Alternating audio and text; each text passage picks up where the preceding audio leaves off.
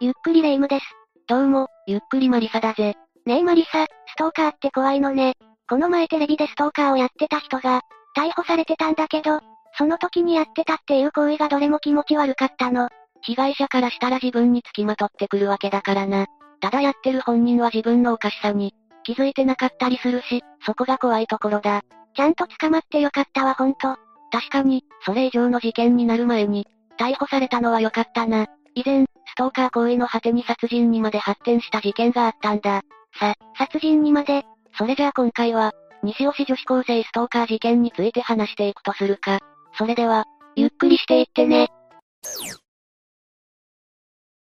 まずは事件の概要から話していこう。1999年8月9日午前8時半頃、愛知県西尾市の国道23号バイパス側道で、この事件が起きたんだ。被害者は当時16歳だった長谷花江さんだった。高校生の女の子が被害者だったのね。犯人は西尾市内に住む元同級生の無職、鈴村康文だった。鈴村は現場付近で警察によって発見されてて、現行犯逮捕されてるんだ。殺人事件で現行犯逮捕されるのって結構珍しい気がするわね。現場から逃げてなかったのかしら？そこについては後で詳しく話す。鈴村は長谷さんに中学生時代から好意を寄せてて、取り調べに対して相手にされなかったから殺してやろうと思い、7月14日頃にキラ町内のコンビニでナイフを2本買った、と供述したんだ。相手にされなかったから殺そうっていう発想が、すでに意味不明だけど、少なくとも二人の間には接点はあったのね。ああ。事件当時、長谷さんは友人と一緒に、投稿してたらしいんだが、鈴村はそこを狙って姿を現した。そして持っていたナイフで長谷さんを脅して連れ去ろうとしたんだ。この段階では殺すつもりはなかったってこと？いや、これも後で話すが鈴村はこの犯行を、かなり前から計画してたことが明らかになってて、おそらくだがどこか別の場所で殺害するのが、本来の目的だった可能性がある。でもそうならなかったってことは、抵抗を受けたのかしら？ああ。長谷さんは一度、鈴村の持っていたナイフを、振り払うことに成功してるんだ。たださっきの鈴村の供述通り、ナイフは2本あった。長谷さんはそれによって左胸を刺されてしまったんだ。そして鈴村は続けざまに背中も突き刺した。胸を刺されたとなるとかなり危ないわね。その後長谷さんは友人に連れられて10メートルほど逃げたらしいんだが、そこで力尽きてしまった。もちろん救急車もすぐに呼ばれたし、病院にも搬送されたんだが、長谷さんは間もなく亡くなってしまった。逃げるところを追撃されなかったみたいだし、鈴村はその時は何をしてたの？この時の鈴村は近くを通りかかった。別の女子高生をナイフで脅し、20分ほど連れ回してたんだ。この時に通報を受けた警察が駆けつけて逮捕された。なるほど。現行犯で逮捕された理由はそういうことだったのね。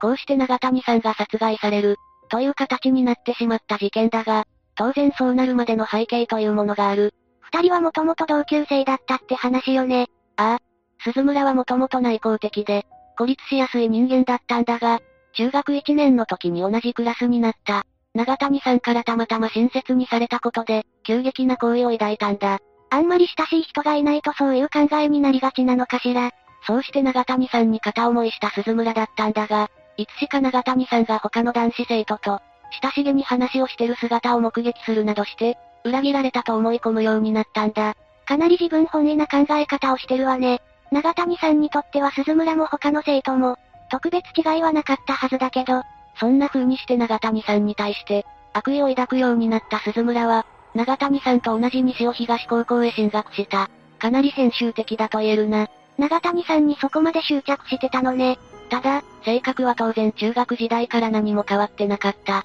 その内向的で孤立しやすい性格のせいか、人間関係の形成がうまくできずに、早々に高校を中退することになったんだ。人間ってなかなか簡単に変われるものでもないしね。中退後はアルバイトをしてたみたいなんだが、基本的に鈴村は自宅に引きこもりがちの生活を送るようになっていった。そんな中で、鈴村は長谷さんに対する妄想を深めていったんだ。編集的な愛憎はやがて悪意に変わり、そしてついには殺意にまでエスカレートした。長谷さんにとっては自分の知らないところで、勝手に恨まれてる状態だったのね。いや、実は長谷さんは鈴村が自分に好意を寄せてて、悪意を持ってることも知ってたんだ。そうなの？鈴村が長谷さんに好意を持ったのは中学1年の時なんだが、中学3年の時に交際を持ちかけたんだ。告白はしてたのね。でもこういう事件になったってことは断られたのね。ああ。交際を断られた鈴村は、そこから性的な手紙を下駄箱に入れたり、後をつけたり、嫌がらせの電話をかけ始めたんだ。かなり明確に敵意を持ってることを示してたのね。ただ告白を断っただけでこんなことされるなんて、長谷さんからしたらたまったものじゃないわね。この時に鈴村は長谷さんの友人に厳しく注意されてるんだが、自分は悪いことができる人間と考え、同じようなストーカー行為をずっと繰り返してたんだ。鈴村にとっては悪いことができる人間っていうのが、重要みたいだけど、どうしてそこにこだわってたのかしら？実は鈴村は神戸児童連続殺人事件の犯人、榊原生徒に憧れを抱いてたんだ。この事件に関する詳細は長くなるから避けるが、自分より年上の凶悪犯罪者に憧れた鈴村も、自身の日記の中で自分のことを、もう末期大使と自称してたんだ。鈴村の中では悪というものに対する憧れや尊敬があったのね。いつしか長谷さんを拉致しレイプするという、妄想を抱いた鈴村は、それを具現化しようと、その妄想を日記に書き綴ってたんだ。なるほどね。最初は純粋な行為から始まった相手への思いが、悪意や殺意に変わって、そこに別の事件を起こした犯人への憧れが、合わさって今回の事件に至ったわけなのね。そんな風に強い憎悪を抱いて事件を起こした鈴村だが、彼が育った環境にも人格形成をする上での、問題があったのではないかとされてるんだ。親も似たような人だったとか？鈴村の一家は、6畳二間の市営住宅に、家族7人で暮らしてて、鈴村は5人兄弟の長男として、82年に生まれた。父親はトラック運転手をしてて、母親は高校卒業後に準看護学生として、外科病院に勤務してた頃に知り合った父親と結婚したんだ。結構大家族だったのね。父親は仕事を転々としてたみたいなんだが、鈴村が小学校に上がる頃には失業状態になってたらしく、サラ金からの借金問題でしょっちゅう夫婦喧嘩をしてたそうだ。子供が小さい頃から夫婦喧嘩が絶えないのは、良くないって何かで聞いた覚えがあるわ。そして喧嘩の中で気の短い父親は、子供たちの前でも大声を出したり妻を殴ったりしてたんだ。母親によると夫は普段はおとなしいが、一旦怒り出すと大声を出し、私を引きずり回して足蹴りにするなど、暴力的になりましたとのことらしい。このあたりが鈴村の人格形成に関わってるっぽいわね。自分の思い通りにならないと感情的になって、危害を加えるあたりが似てるわ。その上、父親は酒やギャンブルにものめり込んでいき、96年にはサラ金からの負債が限度を超えて、借金の調整裁判が行われてるぜ。小さい頃からそんな光景を見てたら何かしら歪みそうね。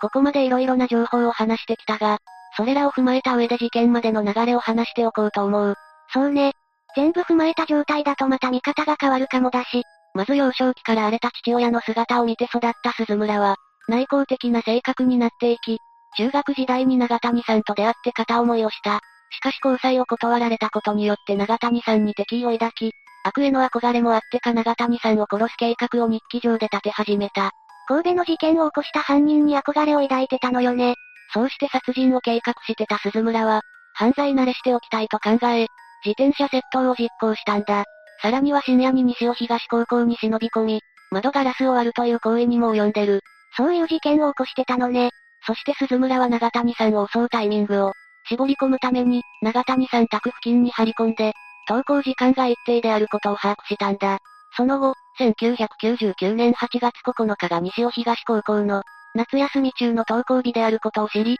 この日を犯行日として定めた。こうして聞くとかなり計画的に実行されたのね。事件当日、鈴村が予想してた時間帯に、長谷さんは自宅を出た。鈴村は自転車で登校する長谷さんを、同じように自転車で追いかけた。やがて長谷さんは友人の女子生徒と合流した。救急車を呼んでくれた子ね。襲撃のタイミングを狙ってた鈴村は、岡崎バイパスの高架付近で長谷さんに、止まれと声をかけたんだが、この呼びかけに長谷さんが応じなかったことで、鈴村はナイフを見せつけた。多分声をかけられた時点で長谷さんには、相手が鈴村だって分かってたんでしょうね。ナイフを見せられたことで自転車を止めた長谷さんだったが、自分を連れ去ろうとする鈴村に抵抗して、ナイフを振り払った。しかし、鈴村が所持してたもう一本のナイフで、左胸を刺されてしまい、さらに長谷さんは背中も刺された。ここでナイフを振り払えた長谷さんの勇気はすごいと思うわ。長谷さんは一緒にいた友人の助けによって、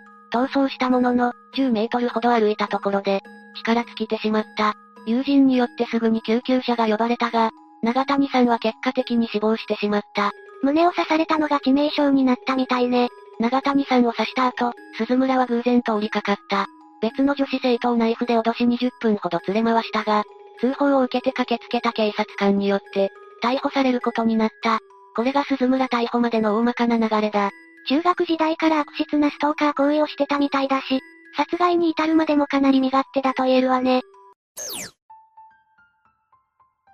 そうして逮捕された鈴村だが、2000年5月に、判決公判が名古屋地裁岡崎支部で行われた。裁判長は神戸の小学生連続殺人事件の犯人に、尊敬の念を抱き、悪いことのできる強い自分になるために、落ち度のない被害者を恨み、殺害した責任は大きい。として、休刑通り懲役5年以上10年以下の、不定期刑を言い渡したんだ。やっぱり身勝手さが判決にも影響を与えてるみたいね。ああ。判決理由について裁判長は、小学生時代から友人の少なかった加害者は、中学3年の時に神戸の小学生連続殺人事件を知り、すごく悪いことをやってマスコミを騒がせたとして、犯人に尊敬の念を抱いた。犯人を真似て自分のことをもう末期大使と呼ぶようになった。と述べてて、さらに鈴村は18歳未満であれば死刑にならず、成人より刑が軽くなることを知った上で、殺害を計画してるとも述べたんだ。確かに別の事件からの影響も受けてるし、未成年だから罪が軽くなるっていうのは考えてそうよね。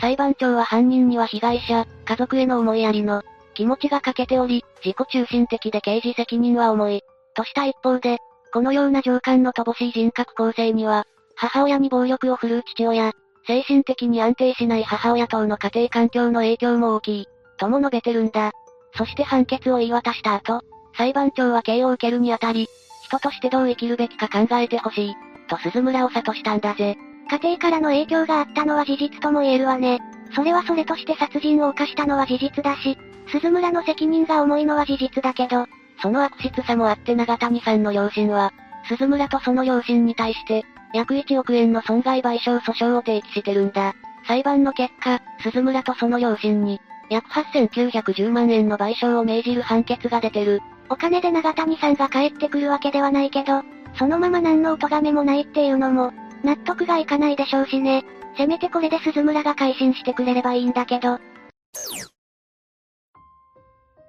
霊夢がそう考えるのもわからなくもないが、残念ながら鈴村は全然反省してなかったんだ。と、どういうこと？鈴村は出所後の2012年8月に、愛知県カ郡市にて通りがかりの20代の女性に、包丁を突きつけ怪我を負わせてるんだ。これによって傷害や銃刀法違反の容疑でまた逮捕されてる。出所してまたやったの？捜査によって判明したことによると、鈴村は蒲郡市内で開かれたコンサートに来てた。神奈川県川崎市に住む女性に対して、お前、俺の顔を見て笑ったろとうの、言いがかりをつけて包丁を突きつけたらしい。さらに鈴村は女性の腕を掴み地面に倒し、引きずり回して怪我を負わせたそうだ。長谷さんの時も最初にナイフを突きつけてたし、同じやり方を繰り返してるわね。取り調べに対して鈴村は、日頃の鬱憤が溜まってしまい、誰でもいいから人の人生を無茶苦茶にしてやりたかった、と供述したらしい。長谷さんを殺害した時と同じね。自分の思い通りにいかないから殺したり、迷惑をかけてやろうっていう考え方だわ。ああ。長谷さんの父親が判決後に語ってたことは、まさにその通りだったというわけだ。長谷さんのお父さんはなんて言ってたの？判決後に長谷さんの父親である博さんは、少年は法廷で、本心から申し訳ないと思っている様子が、感じられない。起こしたことの重大さが、分かっているのかと語ってたんだ。犯行理由は身勝手そのものだったし、やっぱりお父さんから見てもそういう風に見えてたのね。以上が西尾市女子高生ストーカー事件だ。育った家庭での影響が何かしらはあったんでしょうけど、鈴村が犯行を行った理由は本当に勝手すぎると思うわ。長谷さんは普通に暮らしてただけなのに。ああ。一度親切にされただけで、勝手に思い上がるだけならまだいいが、交際を断られたってだけで悪質な付きまといや、嫌がらせをしてたわけだからな。最終的には殺意にまで至ったわけだし、あまりにも身勝手だ。結局出所してからもまた犯罪を起こしてるし、一度そういう風に作られてしまった人格は、なかなか直せないのかしらね。本人に反省する意思があるかないかは大きいと思うぜ。鈴村の場合は、自分が起こしたことに対して、全く反省してなかったってだけだ。せめてもう、こういう事件が起こらないことを、祈るしかできないわよ私には。というわけで、今回は、西尾市女子高生ストーカー事件について紹介したぜ。それでは、次回もゆっくりしていってね。